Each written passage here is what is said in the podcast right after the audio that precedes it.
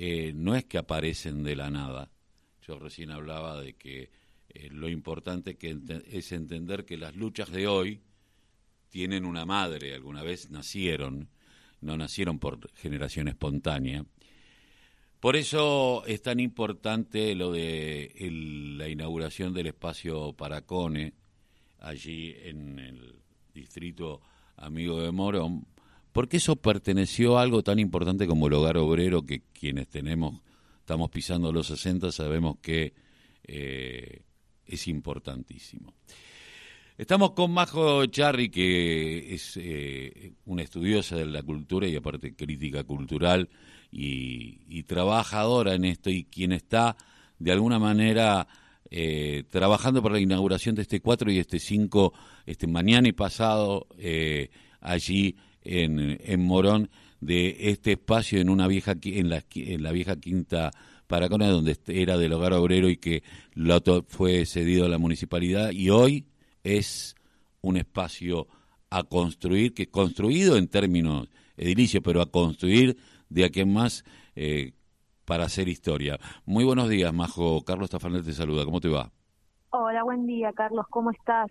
Bien, bueno, eh, particularmente hoy es un día muy especial porque, bueno, siete años de la primera marcha de Ni Una Menos y a la vez eh, vos trabajando junto con otra gente y con el municipio de, de, Morón eh, en esta recuperación de este espacio que, eh, más allá del dinero que costó, eh, tiene una historia. Totalmente, es un espacio muy simbólico, primero porque estuvo fue recuperado por la voluntad de los vecinos en un acto de rebeldía comunitaria y acompañado por el municipio de Morón que desde el momento cero decidió acompañar este pedido. Así que fue un trabajo transversal de todas las áreas, de los vecinos del barrio, y hoy estamos, bueno, me encontrás hoy en Paracones, preparando todo para mañana, así que estamos muy felices. Yo además de ser gestora, soy moronense, así que te imaginarás, eh, nada, la felicidad que me da la recuperación de ese espacio. Eh, Majo, eh, el hecho de que haya pertenecido en algún momento a algo tan importante como el hogar obrero, que el hogar obrero del cooperativismo del principio del principio del siglo XX y los socialistas que habían tenido una impronta muy eh, importante en este sentido, donde el hogar obrero desde venderte eh, un caramelo a tener eh, comedores económicos, a tener una concepción de la economía totalmente distinta y que justamente el proceso del menemato logró destruir este como emblema, ¿no? Más que nada y que ahí hoy se construya un espacio cultural para dar la batalla cultural. Y mira, es muy significativo porque de alguna forma este espacio es como un palincesto, ¿no? Porque tuvo varias etapas y en esas etapas quedan eh, huellas eh, en el espacio de edilicio. Este, esta casa fue una casa quinta de una familia patricia, que se llamaba Paracones, o sea, del ámbito privado y de la historia, ¿no? De la primera historia de Morón. Después fue, de, fue parte de un colegio, o sea, fue un espacio escolar, después del hogar obrero y hoy en día podemos decir que va a ser un espacio que nació como algo privado pero que hoy vuelve a los vecinos como un espacio público. No solamente la casa, sino todo el predio. Un espacio para disfrutar, para venir en familia. Así que la verdad que nos da un orgullo eh, muy grande. Bueno, municipio. ¿con, qué, ¿con qué van a sorprender a los moronenses y a aquellos que quieren, por supuesto, ir a visitar? Bueno, este, este sábado que va a ser la inauguración, va a haber artistas locales, que eso también fue una fuerte impronta del municipio y la Dirección de Cultura, de contactarnos con la comunidad y con sus artistas que van a participar de la inauguración, con show de tango, va a haber espectáculos para niños, va a haber danza contemporánea, pero también conectarnos con las nuevas tendencias, el arte y la tecnología, vamos a tener instalaciones sonoras, va a estar el coro de cámara, o sea que va a ser una experiencia sensorial y que va a unar todas las disciplinas. Y luego el domingo va a estar la casa abierta para recorridos históricos, va a estar tocando la Ferni, que fue finalista del Precosquín, es una chica, chique, eh, que tiene un cancionero trans desde el folclore, y luego estará abierto con actividades para toda la comunidad. Y además contamos con la presencia de la Feria Las Flores, que son artesanos que son vecinos que estuvieron, digamos, a cargo también de, recuperar este espacio con el municipio. ¿Cómo es la gestión? Porque el municipio lo hace, pero bueno, evidentemente si es a partir de una resistencia y una rebeldía comunitaria, eh, la, necesidad de recuperar este espacio, evidentemente los vecinos, más allá de los representantes que tengan en el Estado y el funcionamiento institucional, eh, ¿cómo, ¿cómo va a ser eh, el trabajo? ¿Quiénes lo hacen? ¿Los vecinos están involucrados en una mesa de discusión, en lo que pretenden las organizaciones libres del pueblo? Bueno, te comento, eh, el municipio es uno de los pocos municipios que tiene proyectos de presupuesto coparticipativo a través de mesas abiertas y de debates que se juntan con cada comunidad y los vecinos, por ejemplo, proponen una serie de proyectos, digamos, de interés de la comunidad. Ahí se ve la viabilidad de cada proyecto y así surgió el proyecto de Paracones. O sea que desde el momento cero fue una mesa de reunión y de poder ver qué se podía hacer.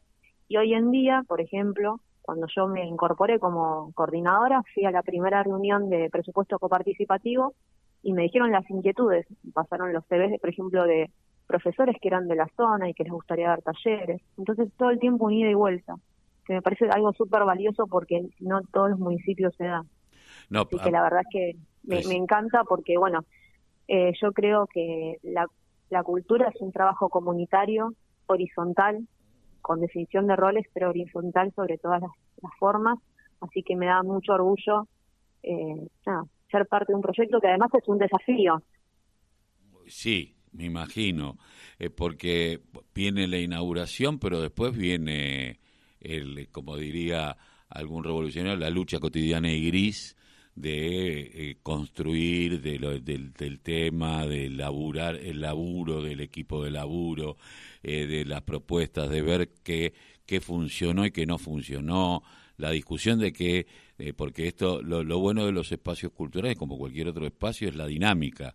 Pero bueno, más allá de esta inauguración que va a ser el domingo, el sábado 4 y domingo 5 a partir de las 15 horas, eh, después cómo continúa? ¿Va a haber una agenda? Bueno, estamos armando de a poco la agenda. Ya el sábado siguiente, que es el 11 del 6, a las 17 horas, tenemos a Pedro Saborido para pensar las estéticas del conurbano y los amigos de The Walking Conurban, que es un colectivo de fotógrafos, también trabaja de una manera súper comunitaria porque ellos son curadores de una página de Instagram donde todos los que habitamos el conurbano mandamos fotos y definimos y nada, y resaltamos qué es lo que nos caracteriza como, como vecinos que, que habitamos y que de hecho algo muy piola que decían es que ellos no le ponen rótulo de qué localidad o qué municipio pertenece, porque hay algo que nos hermana. Entonces, bueno, ellos van a estar dando una charla con Pedro Saborido, después va a haber una muestra de Paulina Miguel, que es una, una artista visual increíble, vecina de Morón, va a haber talleres de experimentación teatral, talleres de candombe afro, también una impronta del espacio va a ser recuperar la tradición de nuestros pueblos originarios y pueblos afro, muchas veces relegados, así que nada, de ahí vamos a empezar a construir y siempre apuntando a, la necesidad de los vecinos. Bueno, vos me, me, hablabas de este chique que va a hacer eh, folclore en Cosquín y que tiene que ver con lo trans y yo no puedo dejar de evitar eh, pensar que hoy es eh, siete años de la primera marcha de Ni Una Menos, que fue fundacional en esta etapa, pero que venía de una, yo digo, de una de una lucha muy, muy, muy vieja, ¿no? Si podemos en el país, de Mariquita Sánchez de Thompson, que dijo, yo no quiero depender de mis padres ni de ningún hombre, hasta y casarme con quien se me cante, que en esa época era una locura, digo, hasta el día de hoy y los 90 eh, traspasado por el rol de la mujer en la resistencia al neoliberalismo frente a un hombre y que tenía un rol de, proveedor y que se quedaba sin laburo y que caía en la depresión, las mujeres eh, siempre han estado al frente de batalla, ¿no? En esto.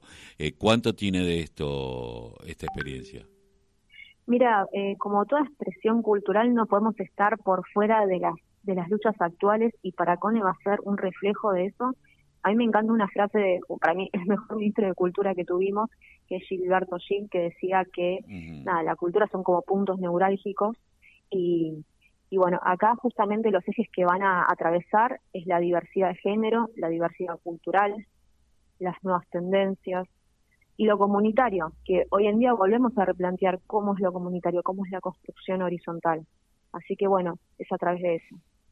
Bueno, entonces este sábado y este domingo a partir de las 15 horas, bueno, se va a llevar adelante. Es muy piola lo de The Walking Corner, porque yo lo, lo, he visto muchísimas veces y aparte eh, cuando uno ve la foto del barrio de uno, es como que sonríe porque siempre le pareció esto es, en algún momento había comparaciones y me gustaba, me, me, gusta mucho porque eh, eh, tiene cariño, tiene identidad, pero tiene humor.